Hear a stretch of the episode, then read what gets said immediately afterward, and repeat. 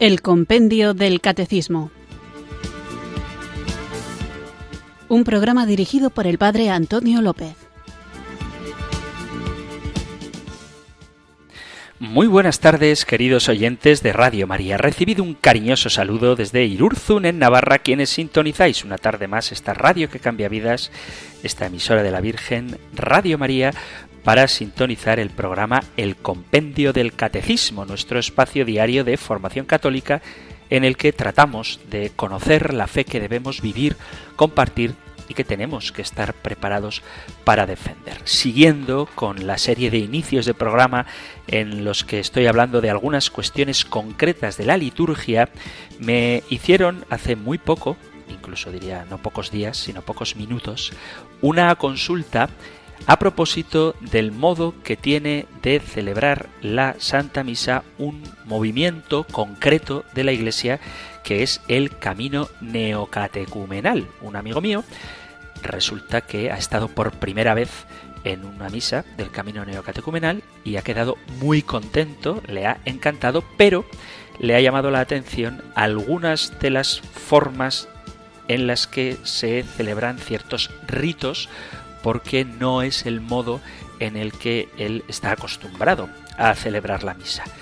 Por eso voy a compartir con vosotros la nota de la congregación del culto divino a propósito del modo de celebrar la liturgia, el camino neocatecumenal, vulgarmente, popularmente llamados los Kikos. Pero ese es el nombre que se le da, el nombre auténtico, el nombre que tienen es el de Camino Neocatecumenal. Se llaman Kikos por su fundador, Kiko Argüello, o iniciador, le llaman, iniciador del movimiento.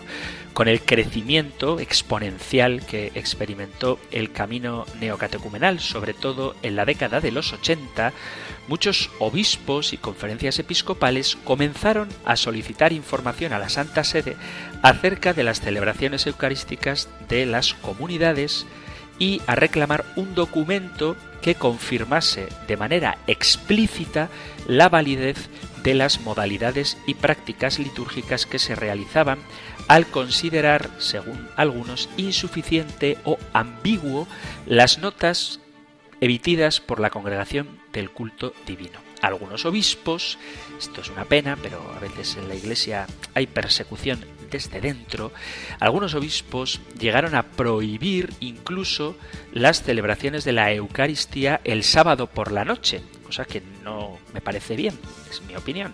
Y en algún caso, incluso, y esto es más dramático todavía, llegaron a prohibir la misma existencia de las comunidades neocatecumenales en sus diócesis, al no tener claras las funciones y misión de estas comunidades en la parroquia.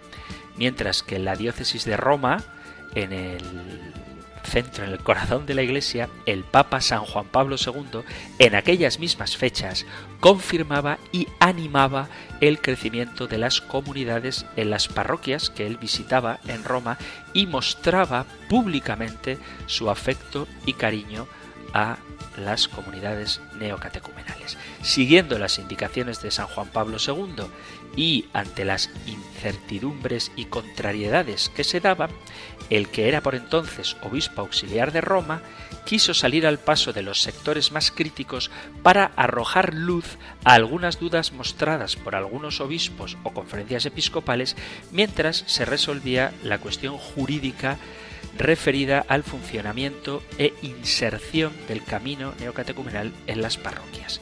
Mediante la publicación en el año 1987 de un artículo sobre el camino que se titulaba Neocatecumenales, problema o desafío pastoral. Este obispo auxiliar de Roma buscó responder y defender la realidad que estaban haciendo en muchas parroquias, presentando, frente a los que los miraban con recelo, el camino neocatecumenal no como un problema, sino como la respuesta a un problema en referencia a la secularización que ya por entonces empezaba a extenderse por Europa. En su escrito acentuaba la novedad de un carisma que hunde sus raíces en el catecumenado de la Iglesia primitiva, ausente durante siglos en la Iglesia y que no había hecho más que empezar, por lo que pedía paciencia y discernimiento para no ahogar la semilla que comenzaba a crecer. Por otro lado, la respuesta definitiva por parte del dicasterio competente para discernir y autorizar lo relacionado con la liturgia en la Iglesia tampoco se hizo esperar. Por expreso deseo del Papa, y habiendo analizado las modificaciones propuestas por los iniciadores para la celebración eucarística, la Congregación para el Culto Divino y la Disciplina de los Sacramentos publicó un documento titulado Notificaciones sobre las celebraciones en los grupos del camino neocatecumenal, que sería la primera declaración que abordará de una manera explícita las principales novedades litúrgicas de la Eucaristía en el camino neocatecumenal que suscitaba recelo en algunas diócesis. En su mensaje, el que por entonces era cardenal de la Congregación para el Culto Divino, el cardenal Eduardo Martínez Sómalo, enumeraba y aprobaba todas las modalidades de la práctica litúrgica eucarística del camino que estaban previstas. En este documento proponía responder a las muchas consultas incluso de parte de obispos, sobre la celebración de la Eucaristía en los grupos llamados del Camino Neocatecumenal. Dividida en tres pequeños apartados, el documento de la congregación declaraba, por un lado, legítimas las Eucaristías particulares que celebraba de manera individual cada comunidad dentro de la parroquia con motivo de una formación específica que le es propia, alegando que cumplían con lo establecido en las instrucciones de Eucharisticum Mysterium y Actio Pastoralis que se publicaron después del Concilio Vaticano II. Aclaraba y confirmaba la posibilidad de que los miembros del camino neocatecumenal pudieran recibir la comunión bajo las dos especies siempre con pan ácimo y por último permitía realizar el rito de la paz antes del ofertorio trasladándolo después de la plegaria de las peticiones, de la plegaria universal. Como última consideración, confiaba a los ordinarios del lugar, es decir, a los obispos, la autorización para la realización de dichas celebraciones en su diócesis. La notificación terminaba con una declaración de intenciones acerca de la necesidad de promover y custodiar tales celebraciones por parte de los obispos. Se exhorta vivamente, dice el documento, a los pastores de almas a profundizar y considerar el valor espiritual y formativo de estas celebraciones. Estas logran su finalidad únicamente si conducen a los participantes a una mayor conciencia del misterio cristiano, al incremento del culto divino, a la inserción en la comunidad eclesial y al ejercicio del apostolado y de la caridad entre los hermanos. Quedaban así autorizadas las celebraciones eucarísticas de las comunidades con la aplicación de las novedades litúrgicas que se habían solicitado y que habían sido ya previstas por el concilio. Pero para que no quedara ninguna duda sobre la legitimidad catolicidad y validez de la praxis eucarística del camino neocatecumenal, pocos días después, el mismo San Juan Pablo II quiso presidir personalmente la Eucaristía de envío de 72 familias del camino a la misión, siguiendo el modo de celebrar de las comunidades que la Congregación para el Culto Divino había aceptado. El gesto del Papa supuso que aquel momento fue un verdadero reconocimiento de la importancia del camino neocatecumenal para la Iglesia en su liturgia y un apoyo que se vio poco tiempo después confirmado con otra carta que significó un hito en el discernimiento eclesial del camino neocatecumenal, ayudando así a comprender y confirmar su identidad teológica eclesial como camino, como itinerario de formación. Este acto fue una respuesta oficiosa por parte de la congregación a las frecuentes consultas que llegan por parte de obispos que desean clarificar cómo deben actuar frente a las comunidades neocatecumenales.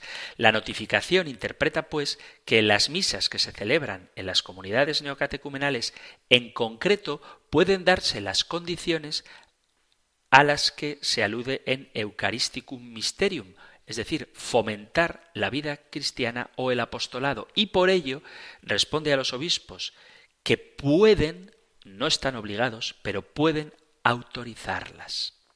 Por tanto, la resolución del dicasterio competente en materia litúrgica se puede considerar como una recomendación exhortativa que no se limitaba únicamente a decir negativamente que los documentos anteriores no obstan para que los obispos puedan autorizar las misas de las comunidades neocatecumenales, sino que además positivamente les invitaba a velar y defender la plena eclesialidad de estas comunidades, evitando que se interpretaran como celebraciones al margen de la Iglesia Católica Universal.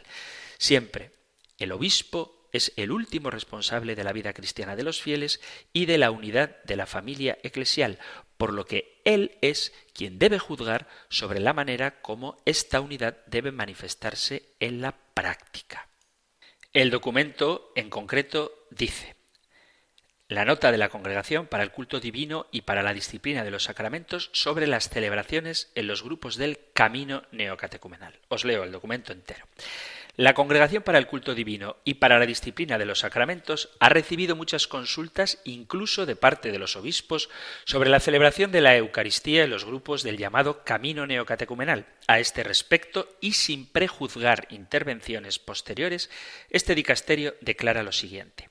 Las celebraciones de grupos particulares reunidos para una formación específica que les es propia están previstas en las Instrucciones Eucharisticum Mysterium del 25 de mayo y Actio Pastoralis del 15 de mayo de 1969.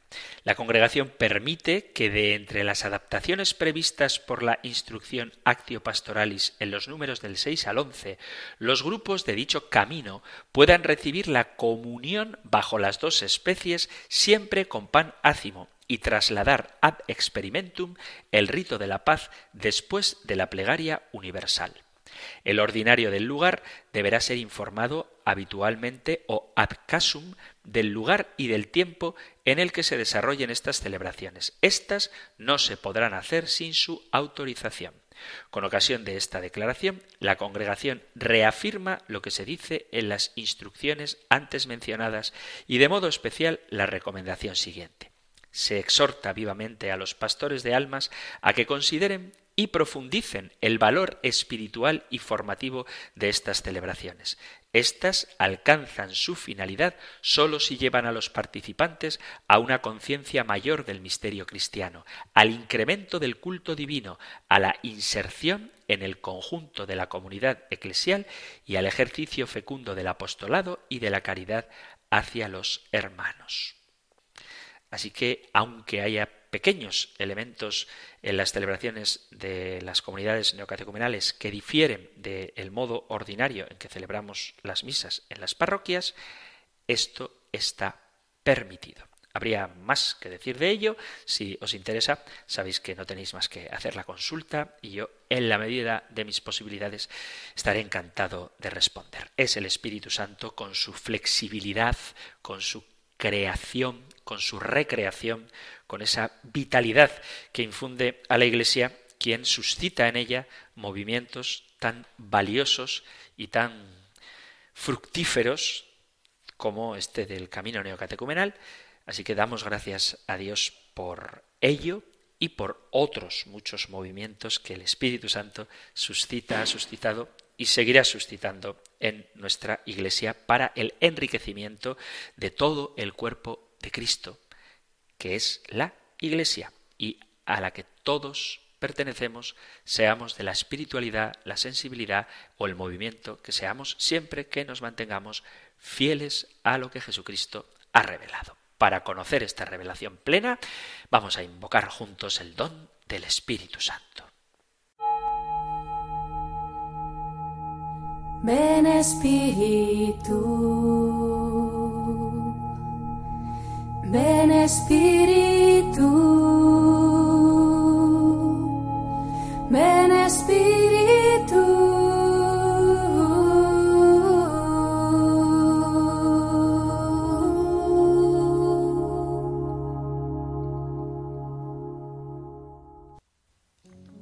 Señor, con tu ayuda quiero evitar todo mal y todo pecado. Yo creo en Dios y lo amo porque es mi Padre. Él ha llenado el cielo y la tierra de cosas maravillosas. Yo creo en Jesús y lo amo porque es el Hijo de Dios que murió y resucitó por nosotros. Yo creo en el Espíritu Santo y lo amo. Él, Señor, y da la vida. Yo creo en la Iglesia y la amo. Amo también a los santos del cielo y espero con gozo mi propia resurrección. Amén.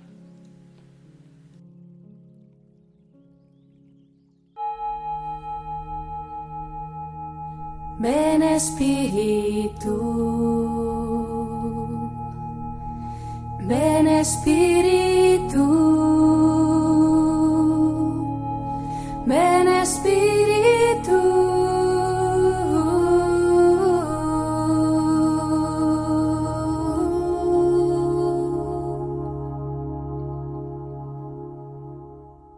Hemos invocado al Espíritu Santo con esta oración que es muy fácil ver que está inspirada en el credo, que el credo es una oración.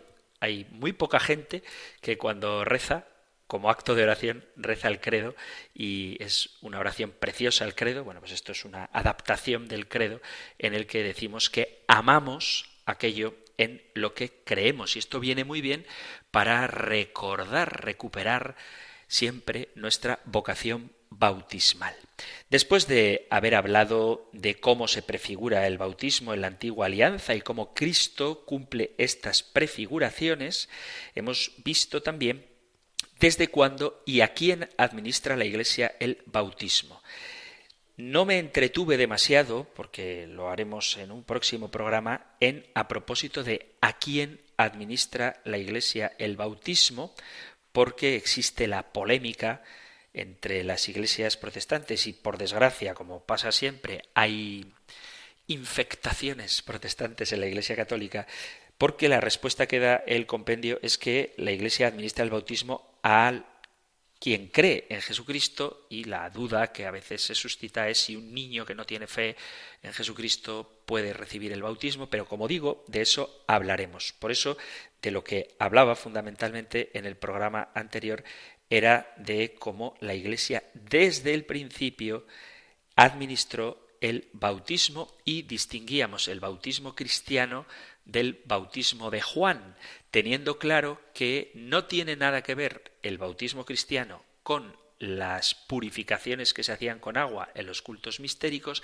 tampoco con las que se hacían en la religión, en la tradición judía, y aunque tiene elementos propios del bautismo de Juan, el bautismo cristiano incorpora un elemento totalmente nuevo que es la gracia, el hacernos hijos de Dios, que no solamente es un signo de penitencia, como el bautismo de Juan, sino que supone una verdadera regeneración, como por un lado hace la Iglesia el bautismo y por otro lado nos anticipa aquello que esperamos definitivamente cuando Dios sea todo en todos y eso ya se va viviendo en el sacramento del bautismo. Y terminaba comentando que aunque la Sagrada Escritura no lo diga explícitamente, tenemos razones para creer, citaba a San Agustín, que también los discípulos recibieron el bautismo los unos de los otros.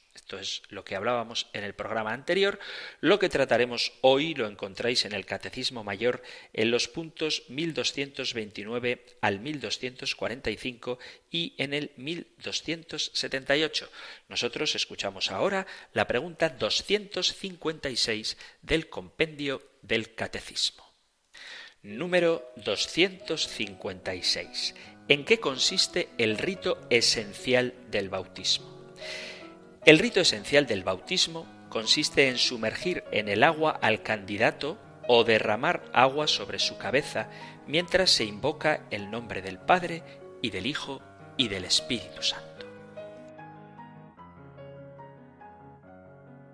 Esta pregunta, que parece bastante simple, ¿cuál es el rito esencial del bautismo? Sumergir en agua o derramar agua sobre su cabeza, mientras se invoca el nombre del Padre y del Hijo y del Espíritu Santo, parece algo, como digo, muy sencillo. Sin embargo, es probable que en más de una ocasión os hayáis encontrado con alguien que dice que el bautismo en nombre de la Santísima Trinidad es inválido porque la forma correcta de hacerlo es en el nombre de Jesús solamente.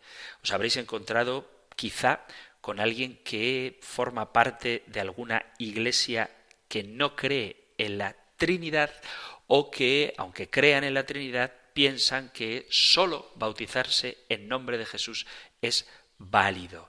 Y esto es algo que tenemos que saber responder. ¿Cómo se bautizaba en la iglesia primitiva? Los textos bíblicos donde se habla del bautismo pueden suscitar alguna controversia. Vamos a verlos y por qué suscitan discusión. Dice el Evangelio de San Mateo, capítulo 28, versículo 19, Id pues, dice Jesús, y haced discípulos a todas las gentes, bautizándolos en el nombre del Padre y del Hijo y del Espíritu Santo. Ahí la fórmula trinitaria está clara. Pero en el capítulo 2 de los Hechos de los Apóstoles leemos versículo 38, Pedro les contestó, Convertíos y que cada uno de vosotros se haga bautizar en el nombre de Jesucristo para remisión de vuestros pecados y recibiréis el don del Espíritu Santo. Ahí habla de el bautismo en nombre de Jesucristo. Ahora leo Hechos de los Apóstoles capítulo 10 versículo 48 y mandó que fueran bautizados en nombre de Jesucristo. Entonces le pidieron que se quedase algunos días. Hechos 8, 16. Pues todavía no había descendido sobre ninguno de ellos el Espíritu Santo. Únicamente habían sido bautizados en el nombre del Señor Jesús. Y una última cita, Hechos 19, versículo 5. Cuando oyeron esto, fueron bautizados en el nombre del Señor Jesús. Como podéis ver, el primer texto de San Mateo, Jesús mismo ordena a sus discípulos bautizar en nombre de la Santísima Trinidad, en el nombre del Padre y del Hijo y del Espíritu Santo. Pero en los otros textos del libro de los Hechos de los Apóstoles se dice que los discípulos bautizaban en el nombre de Jesús. Es lógico que nos preguntemos si existe alguna contradicción entre estos dos pasajes, entre el de Mateo 28 y los textos de los Hechos de los Apóstoles, o si una de las dos es la fórmula correcta y la otra no. Porque lo que está en juego no es simplemente la fórmula, sino la fe en la Santísima Trinidad. Los que niegan la Santísima Trinidad dicen una expresión que usan muchos que quieren negar la Sagrada Escritura otro día lo hablamos, y es la interpolación. Decir que las palabras bautizad en el nombre del Padre y del Hijo y del Espíritu Santo que encontramos en el Evangelio de San Mateo no son parte del texto original, sino una corrupción tardía insertada por alguna persona piadosa para apoyar la doctrina de la Santísima Trinidad. Y de ser así, bastaría con tachar de la Biblia todas las palabras de Jesús con el texto citado y se resuelve el problema. Quienes han intentado decir que ha sido una interpolación buscan apoyos en escritos antiguos como el de Euserio de Eusebio, no, Eusebio de Cesarea, que era un historiador de la Iglesia del siglo IV que antes del concilio de Nicea, en el año 325, citaba el texto de San Mateo diciendo, Haced discípulos a todas las gentes, bautizándolos en mi nombre. Y posteriormente comenzó a citar el texto que tenemos hoy, y esta, para los que niegan el bautismo en la Trinidad, sería la prueba de que el texto fue una interpolación, pero más que demostrar algo ya sabido, que en la antigüedad se solía citar la escritura no de forma textual, pesa muy poco por la evidencia documental, ya que todos los manuscritos bíblicos que tenemos, incluidos los más antiguos, leen la fórmula bautizándolos en el nombre del Padre y del Hijo y del Espíritu Santo. Además está el hecho de que los escritores cristianos primitivos más antiguos, incluso anteriores a Eusebio de Cesarea, también citaban el pasaje de Mateo 28, 19, utilizando la fórmula trinitaria. Vamos a ver cómo lo hacía la iglesia primitiva. El texto de la Didaje, que os animo a que si no lo habéis leído lo leáis, dice, es un texto escrito en torno al año 65, año 80 después de Cristo. Dice, acerca del bautismo, bautizad de esta manera. Dichas con anterioridad todas estas cosas, bautizad en el nombre del Padre y del Hijo y del Espíritu Santo en agua viva, es decir, en agua corriente. Si no tienes agua viva, bautiza con otra agua. Si no puedes hacerlo con agua fría, hazlo con caliente.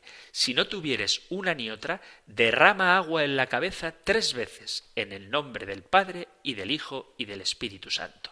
Antes del bautismo, ayunen al bautizante y el bautizando, y algunos otros que puedan. Al bautizando, empero, le mandarás ayunar uno o dos días antes. Unos pocos años después, en torno al siglo II, año 100, Año 150, San Justino Mártir dice, Luego los conducimos al sitio donde hay agua, y por el mismo modo de regeneración con que nosotros fuimos también regenerados, son regenerados ellos, pues entonces toman el agua, el baño, en nombre de Dios, Padre y soberano del universo, y de nuestro Salvador Jesucristo, y del Espíritu Santo. Y es así que Cristo dijo, Si no volvieres a nacer, no entrarás en el reino de los cielos. Sigo citando a los santos padres y San Ireneo de León, finales del siglo II, año 130 más o menos, hasta el año 202, que murió, dice en su tratado contra las herejías. Y asimismo, al dar a sus discípulos el poder de regenerar para Dios, les decía, id y enseñad a todas las gentes y bautizadlas en el nombre del Padre y del Hijo y del Espíritu Santo. Y en otro documento dice San Ireneo, nuestro nuevo nacimiento, el bautismo, se hace con estos tres artículos que nos conceden la gracia del nuevo nacimiento en Dios Padre, por medio de su Hijo, en el Espíritu Santo. Tertuliano, que vivió del año 160 al año 220, dice, Ahora bien, esta ley del bautismo ha sido impuesta y su forma fue prescrita. Id, dijo el Señor a los apóstoles, enseñad a todas las naciones, bautizándolas en el nombre del Padre, del Hijo y del Espíritu Santo. Esto no quiere decir que es el agua donde recibimos el Espíritu Santo, sino que purificados por el agua somos preparados por el ministerio del ángel a recibir el Espíritu. Aquí todavía la figura precede a la realidad, al igual que Juan fue el precursor del Señor preparando sus caminos, igualmente el ángel que preside en el bautismo traza los caminos para la venida del Espíritu Santo, borrando los pecados por la fe en el Padre, el Hijo y el Espíritu Santo. Porque si toda palabra de Dios se apoya en tres testigos, con mucha mayor razón su don.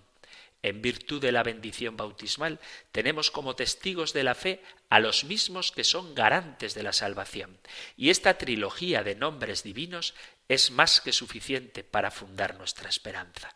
Y puesto que el testimonio de la fe y la garantía de la salvación tienen como fundamento las tres personas, necesariamente la mención de la Iglesia se encuentra incluida, porque allí donde se encuentran los tres, Padre, Hijo y Espíritu Santo, allí se encuentra la Iglesia, que es el cuerpo de los tres. Y por dar una última cita patrística, Orígenes dice, así también el bautismo de agua es símbolo de la purificación del alma, que lava toda mancha de pecado, sin que por eso deje de ser principio y fuente de los dones divinos para aquel que se entrega a sí mismo al poder divino de las invocaciones de la Trinidad adorable. Teniendo todo esto en cuenta, eso de la interpolación no es una respuesta satisfactoria, pues tendrían que haber sido todos los textos citados por los santos padres y todos los manuscritos de la Sagrada Escritura, incluso los más antiguos, interpolados, lo cual no es creíble y además no hay ninguna evidencia que lo sustente. Otro argumento, también muy manido, para poner en cuestión no solamente esto de lo que estamos hablando, si hay que bautizar en el nombre de Jesús o en el nombre del Padre y del Hijo y del Espíritu Santo, es decir que en un principio sí se llegó a usar la fórmula de bautizar de forma alternativa y era considerada siempre válida si se tenía fe en la Trinidad. A favor de esta solución han estado algunos padres de la Iglesia un antiguo autor que escribe contra San Cipriano sobre la repetición del bautismo, sostiene que los que se han bautizado fuera de la Iglesia en nombre de Jesucristo no deben recibir un nuevo bautismo, sino solo la imposición de manos para que reciban el Espíritu Santo, y dice que la fórmula en nombre de la Trinidad no es contraria a aquella donde solo se bautiza en nombre de Jesús, porque aunque el uso común de la Iglesia sea el primero, la invocación del nombre de Jesús podría ser también útil. Este escritor parece suponer que había algunos herejes que bautizaban solo en nombre de Jesús y no quería que los hicieran rebautizar por el uso de esta fórmula incompleta. Esto pensaba, por ejemplo, San Ambrosio, que sostenía que aunque el bautismo íntegro y perfecto era aquel en el que se confesaba toda la Trinidad, el bautismo en nombre de Jesús era válido mientras no se negase a ninguna de las personas divinas, de las tres personas divinas, y se confesase de corazón toda la Trinidad. Hubo un concilio en el siglo VIII que se adhirió también a esta opinión después de haberse hecho esta objeción. ¿Por qué Jesucristo manda bautizar en el nombre del Padre y del Hijo y del Espíritu Santo y los apóstoles solo mandan que se bautice en nombre del Hijo? ¿Por ventura la verdad enseña una cosa y los discípulos de la verdad otra? Dios nos preserve de tener semejante pensamiento. Mas los apóstoles supieron por revelación del Espíritu Santo que el misterio de la Santísima Trinidad, que el Salvador les había descubierto en tres personas, estaba también comprendido bajo el nombre de una sola. De ese modo, los apóstoles nos dan a entender toda la Trinidad bajo el nombre de solo Jesucristo. En el siglo IX, un papa, siguiendo a San Ambrosio, llegó a confirmar que los herejes que se habían bautizado en nombre de la Trinidad o incluso solamente en el nombre de Jesús no debían rebautizarse. Preguntáis si los que han recibido el bautismo de uno que se fingía presbítero son cristianos o tienen que renovarse en su bautismo. Si han sido bautizados en el nombre de la suma e indivisa Trinidad, son ciertamente cristianos, y sea quien fuere el cristiano que los hubiere bautizado, no conviene repetir el bautismo. El malo, administrando lo bueno, a sí mismo y no a los otros se amontona un cúmulo de males. Y por eso es cierto que a quienes aquel griego bautizó no les alcanza daño alguno por aquello. Este es el que bautiza, es decir, Cristo, y también Dios da el crecimiento, se entiende, y no el hombre. Aseguráis que un judío, no sabéis si cristiano o pagano, ha bautizado a muchos en vuestra patria y consultáis qué hay que hacerse con ellos. Ciertamente, si han sido bautizados en el nombre de la Santa Trinidad o sólo en el nombre de Cristo, como leemos en los Hechos de los Apóstoles, pues es una sola y misma cosa, como expone San Ambrosio, consta que no han de ser nuevamente bautizados. Otro concilio, esta vez del siglo XIII, concilio de Nirmes, aceptó que el bautismo era válido si el que bautiza dice yo te bautizo en el nombre de Jesucristo. Incluso Santo Tomás de Aquino sostuvo la opinión de que los apóstoles, en virtud de una particular revelación de Cristo, bautizaban bajo la invocación del nombre de Cristo, no del nombre de Jesús, que es distinto. Pero en la época post-apostólica juzgó que era inválido el bautismo administrado bajo la invocación de Cristo, a no ser que un privilegio especial de Dios permita esa excepción. La razón en que se fundó Santo Tomás era la positiva ordenación de Cristo de bautizar en el nombre del Padre, del Hijo y del Espíritu Santo, como nos dice el Evangelio de San Mateo. Si bien todo esto puede demostrarse que hubo en la Iglesia quien creyó, en la Iglesia primitiva, que se podía bautizar solamente en el nombre de Jesús, aunque la Iglesia nunca rechazó el nombre de la Trinidad como la fórmula correcta universal. hubo en la Iglesia quien aceptó el bautismo en nombre de Jesús, que solamente se podía considerar válido cuando se hacía entre herejes, siempre y cuando se haya hecho un acto de fe, se haya profesado la fe trinitaria. Y esto lo aceptaríamos si creyéramos que bautizarse en nombre de Jesús se refiere, lo mencionaba en el programa anterior, no a bautizarse en nombre de Jesús, en el sentido de no bautizarse en nombre de Juan o en nombre de Pablo o en nombre de Apolo, sino en nombre de Jesús, sino a la fórmula del bautismo. Y ya veremos que esto no es así. Los apóstoles siempre bautizaron en nombre de la Santísima Trinidad. Los que se adhieren a esto sostienen que lo más probable es que los apóstoles nunca hayan de hecho bautizado solo en nombre de Jesús, sino como lo ordenó el Señor mismo en nombre de las tres personas divinas. Los textos de los Hechos de los Apóstoles, donde se habla de bautizarse en nombre de Jesús, vendrían simplemente a hacer referencia de forma abreviada al bautismo instituido por Jesucristo, predicado en su nombre y establecido con su autoridad, diferenciándolo así de otros bautismos como el de Juan Bautista. Desde este punto de vista no habría ninguna contradicción, pues en el Evangelio de San Mateo el propio Jesús indica la fórmula bautismal y los demás textos, los apóstoles, se referirían a ese bautismo ya conocido como el bautismo en nombre de Jesús. Esto es muy probable porque es habitual que en los textos de la Sagrada Escritura se utilicen estos modos de expresarse. Por ejemplo, en el capítulo primero de los Hechos de los Apóstoles, versículo 5, Jesús mismo dice, pero vosotros seréis bautizados en el Espíritu Santo dentro de pocos días. Y no se piensa por esto que se deba bautizar solo en nombre del Espíritu Santo.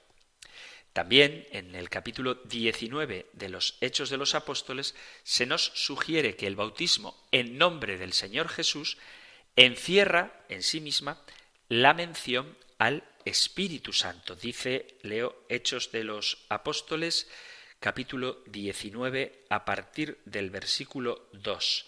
Les preguntó, ¿recibisteis, San Pablo, preguntó, ¿recibisteis el Espíritu Santo cuando abrazasteis la fe? Ellos contestaron, pero si nosotros no hemos oído decir siquiera que exista el Espíritu Santo. Él replicó, pues ¿qué bautismo habéis recibido? El bautismo de Juan. Respondieron. Pablo añadió, Juan bautizó con un bautismo de conversión diciendo al pueblo que creyesen en el que había de venir después de él, o sea, en Jesús. Cuando oyeron esto, fueron bautizados en el nombre del Señor Jesús. Pero se bautizan en el nombre del Señor Jesús para recibir el Espíritu Santo. No sería natural exigir a los escritores bíblicos que estuviesen repitiendo constantemente una fórmula tan larga cada vez que hacían referencia al bautismo, cuando las palabras de Jesús eran por todos conocidas y atestiguadas en el Evangelio. Lo mismo ocurre en la Didaje cuando habla del bautismo en nombre de Jesús. Se refiere al bautismo trinitario instituido por él, como resulta evidente si leéis la Didaje. No es probable que los apóstoles hayan cambiado la fórmula de bautizar habiendo recibido instrucciones expresas del propio Jesús sobre cómo hacerlo. Los textos cristianos primitivos, que ya hemos hablado de ellos, confirman que la fórmula trinitaria estuvo en uso por la Iglesia primitiva. Si bien la opinión de San Ambrosio, de la que también hemos hablado, tuvo eco en la Iglesia, como bautizar en nombre de Jesús, esto fue de manera minoritaria. La tradición mayoritaria de la Iglesia ha exigido como válido solo el bautismo en nombre de la Santísima Trinidad, como podemos ver en el concilio de Arles en el año 314 contra los donatistas, que exigió bautizar a los herejes conversos que no se hayan bautizado en nombre de la Trinidad por haber sido inválido su bautismo. Dice, acerca de los africanos que usan de su propia ley de rebautizar, plugo que si alguno pasare de la herejía a la iglesia, se le pregunte el símbolo, el credo, y si viere claramente que está bautizado en el Padre y el Hijo y el Espíritu Santo, impóngasele solo la mano a fin de que reciba el Espíritu Santo.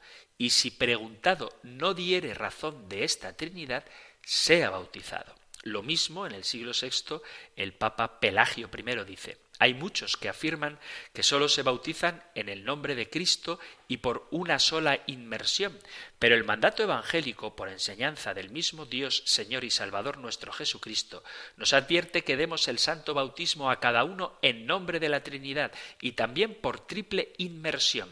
Dice en efecto nuestro Señor Jesucristo a sus discípulos, id y bautizad a todas las naciones en el nombre del Padre y del Hijo y del Espíritu Santo si realmente los herejes que se dice moran en los lugares vecinos a tu dilección, confiesan tal vez que han sido bautizados solo en el nombre de Jesús, cuando vuelvan a la fe católica los bautizarás sin vacilación alguna en nombre de la Santa Trinidad. Si empero por manifiesta confesión apareciera claro que han sido bautizados en nombre de la Trinidad después de dispensarles la sola gracia de la reconciliación, te apresurarás a unirnos a la fe católica a fin de que no parezca que se hace de otro modo como manda la autoridad del Evangelio. El concilio de Roma del año 382 dice, porque el Padre, el Hijo y el Espíritu Santo Solamente en ellos somos bautizados, y no en nombre de los arcángeles o de los ángeles, como los herejes o los judíos, o también los dementes paganos. Esta es, pues, la salvación de los cristianos, que creyendo en la Trinidad, es decir, en el Padre, en el Hijo y en el Espíritu Santo, y bautizados en ella, creamos sin duda alguna que la misma posee una sola verdadera divinidad y potencia, majestad y sustancia. También el Papa San Inocencio, a principios del siglo V, dice que según el canon niceno han de ser bautizados los paulianistas que vuelven a la Iglesia, pero no los novacianos. Manifiesta esta la razón por qué se han distinguido estas dos herejías, pues los paulanistas no bautizan en modo alguno en nombre del Padre y del Hijo y del Espíritu Santo, y los novacianos bautizan con los mismos tremendos y venerables nombres, y entre ellos jamás se ha movido cuestión alguna sobre la unidad de la potestad divina, es decir, del Padre y del Hijo y del Espíritu Santo. San Gregorio Magno rechaza también como válido cualquier bautismo que no haya sido en nombre de la Santísima Trinidad. De la antigua tradición de los padres hemos aprendido que quienes en la herejía son bautizados en nombre de la Trinidad, cuando vuelven a la Santa Iglesia, son reducidos al seno de la Santa Madre Iglesia o por la unción de del crisma, o por la imposición de las manos, o por la sola profesión de la fe, porque el santo bautismo que recibieron entre los herejes entonces alcanza en ellos la fuerza de purificación cuando se han unido a la fe santa y a las entrañas de la Iglesia universal. Aquellos herejes, empero, que en modo alguno se bautizaron en nombre de la Trinidad, son bautizados cuando vienen a la Santa Iglesia, pues no fue bautismo el que no recibieron en nombre de la Trinidad mientras estaban en el error. Tampoco puede decirse que este bautismo sea repetido, pues como queda dicho, no fue dado en nombre de la Trinidad. De la misma opinión fueron el Papa San Gregorio II en el siglo VIII, San Gregorio III también en el siglo VIII y en el siglo VIII también el Papa San Zacarías. El concilio ecuménico de Florencia define cómo la fórmula correcta de bautizar es yo te bautizo en el nombre del Padre y del Hijo y del Espíritu Santo. Como hemos visto, no hay contradicción entre el Evangelio de San Mateo y los textos de los Hechos de los Apóstoles, aunque queda claro que incluso entre aquellos que sostuvieron que podía llegar a ser válida la fórmula de bautismo solo en nombre de Jesús, afirmaban que era necesaria explícitamente la profesión de fe en la Santísima Trinidad y que jamás en la Iglesia, en la Iglesia verdadera, a lo largo de toda la historia, por eso he citado a los santos padres, se ha rechazado la fórmula trinitaria del Evangelio de San Mateo.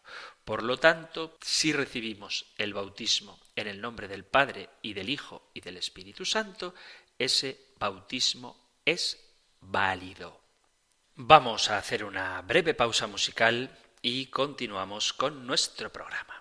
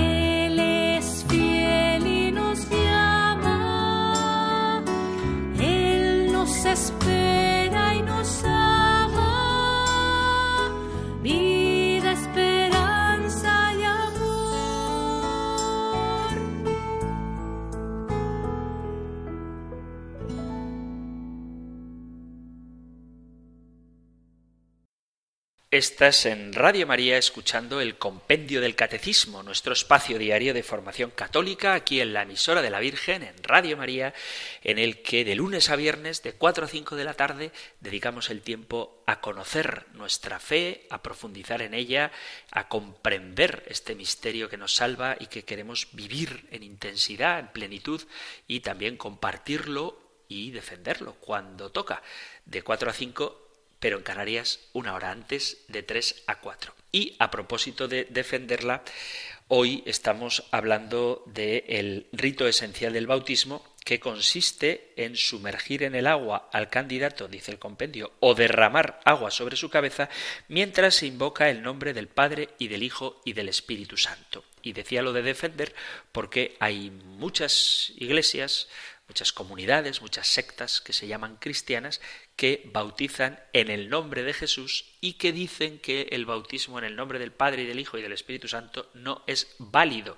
Hemos visto cómo el mandato de Jesús es bautizar en el nombre del Padre, del Hijo y del Espíritu Santo, y aunque es verdad que en el libro de los Hechos de los Apóstoles se habla del bautismo en el nombre de Jesús, no se está refiriendo a la fórmula que ha de utilizarse para este sacramento de iniciación, sino que se refiere al bautismo de Jesús para distinguirlo del bautismo de Juan. He citado a los santos padres, algunos textos muy antiguos como la Didaje, para que quede claro que desde el principio la fórmula de bautismo ha sido en el nombre del Padre y del Hijo y del Espíritu Santo. Y ahora, en el tiempo que nos queda, otra polémica también suscitada por algunos grupos que se llaman cristianos a propósito de si el bautismo ha de hacerse por inmersión o vale también el bautismo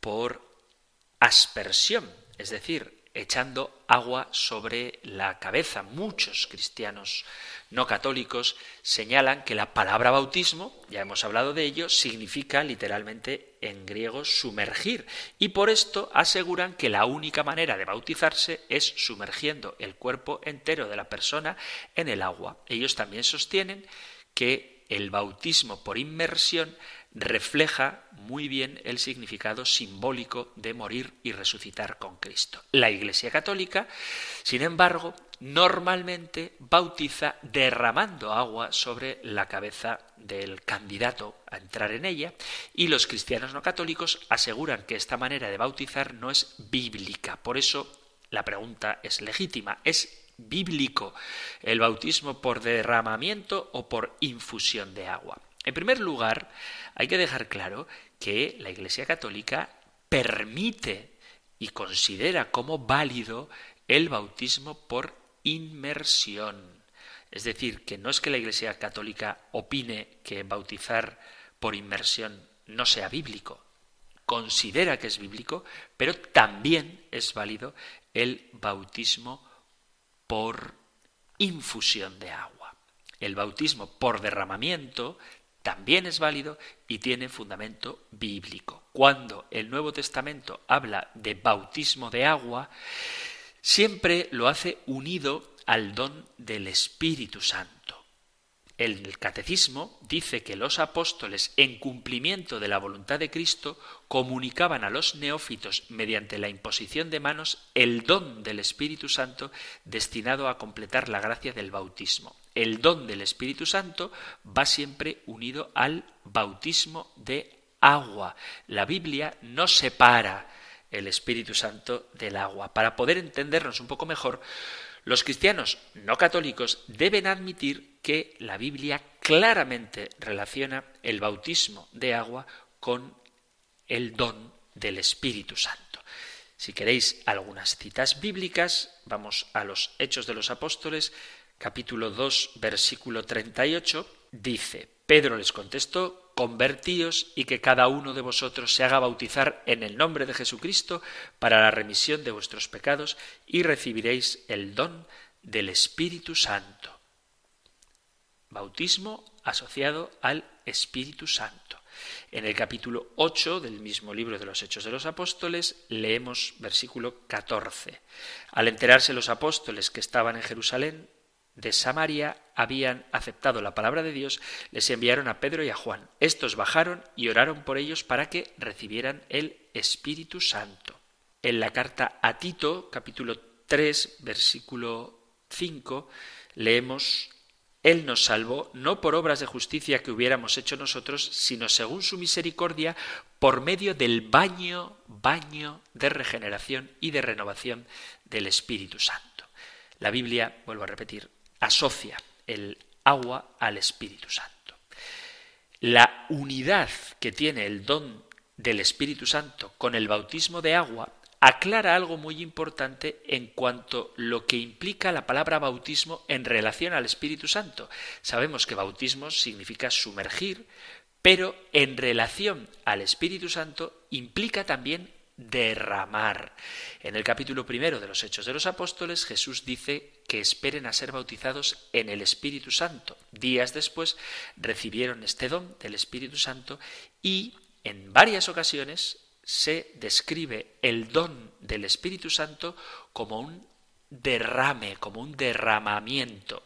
Por ejemplo, en Hechos de los Apóstoles, capítulo 2, versículo 17. Dice, sucederá en los últimos días, dice Dios, derramaré mi espíritu sobre toda carne y profetizarán vuestros hijos y vuestras hijas, vuestros jóvenes verán visiones y vuestros ancianos soñarán sueños. Los apóstoles relacionan el don del espíritu con el bautismo de agua. San Juan alude también a un derramamiento cuando señala el nuevo nacimiento que viene de lo alto, lo podéis leer en el capítulo 3 del Evangelio, y este derramamiento que viene de lo alto, que es el Espíritu Santo, lo relaciona con el agua cuando le dice a Nicodemo que hay que nacer del agua y del Espíritu.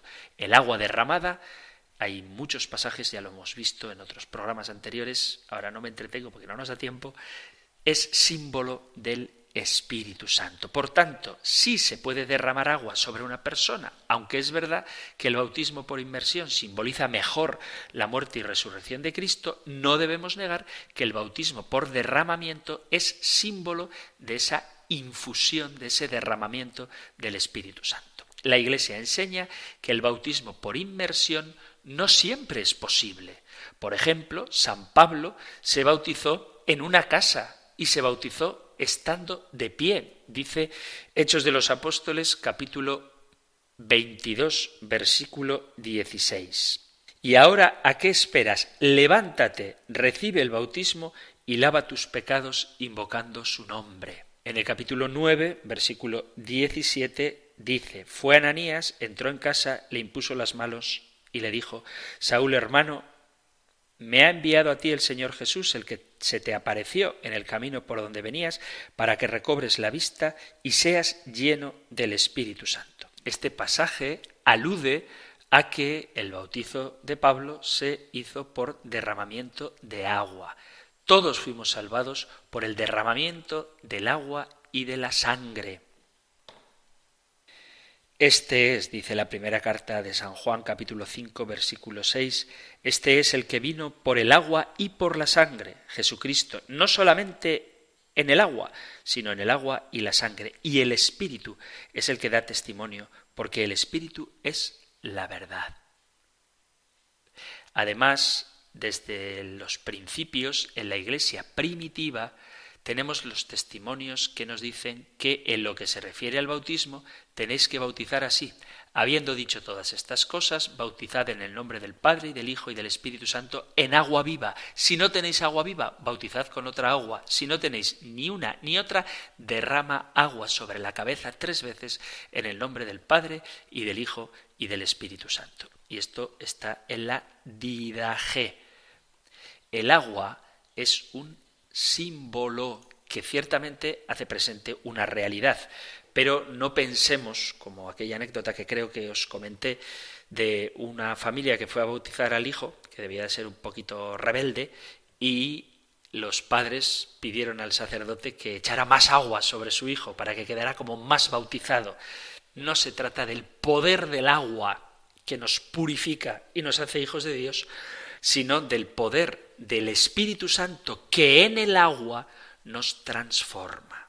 Por eso el bautismo por infusión de agua, no por inmersión, también es válido. Y hasta aquí, queridos amigos, queridos oyentes, nuestro tiempo para el programa de hoy. Si queda alguna duda, si hay algo que todavía penséis que hay que matizar, si hay algo que discrepar, quizá tengamos entre los muchos oyentes de Radio María algún hermano separado y esperado y quiere manifestar su desacuerdo con el bautismo en el nombre del Padre, del Hijo y del Espíritu Santo o con el bautismo por infusión o cualquier testimonio que queráis dar, cualquier cosa que queráis compartir o preguntar a propósito del contenido de nuestra fe católica, sabéis que Radio María está encantada de sentir cerca a sus oyentes y por eso pone a vuestra disposición dos medios para contactar con el programa. El correo electrónico compendio arroba radiomaria.es, compendio arroba radiomaria.es o el número de teléfono para WhatsApp 668 594 383 668 594 383. Terminamos ahora recibiendo la bendición del Señor. El Señor te bendiga y te guarde. El Señor ilumine su rostro sobre ti y te conceda su favor. El Señor te muestre su rostro y te conceda la paz. Muchísimas gracias por estar ahí. Gracias por escuchar el compendio del catecismo y si queréis volveremos a encontrarnos en un próximo programa. Un fuerte abrazo. El Compendio del Catecismo. Un programa dirigido por el Padre Antonio López.